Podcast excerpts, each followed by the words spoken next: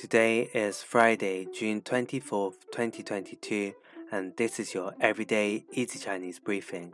大家好，我是林老师, and in under 5 minutes every weekday, you'll learn a new word and how to use this word correctly in phrases and sentences.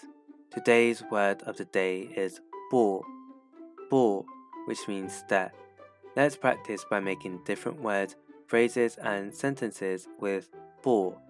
The first word is 进步,进步, which means to improve. Let's look at each character of this word. 进 means to enter, and 步 means step. A way of using it in a sentence is 你的中文有很大的进步。你的中文有很大的进步。Your Chinese has improved a lot.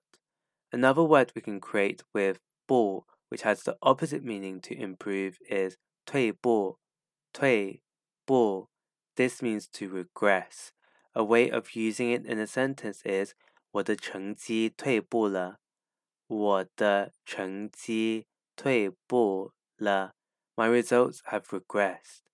Finally, we can create the word 散步,散步, which means to take a walk. A way of using it in a sentence is 你要出来散散步吗？你要出来散散步吗？Do you want to come out for a walk? Today we looked at the word 步 which means step, and we created other words using it. These are 进步 to improve, 退步 to regress, and 散步 to take a walk. To see this podcast transcript, please head over to the forum section of our website www everydayeasychinese.com, where you can find even more free Chinese language resources. See you again soon for more practice.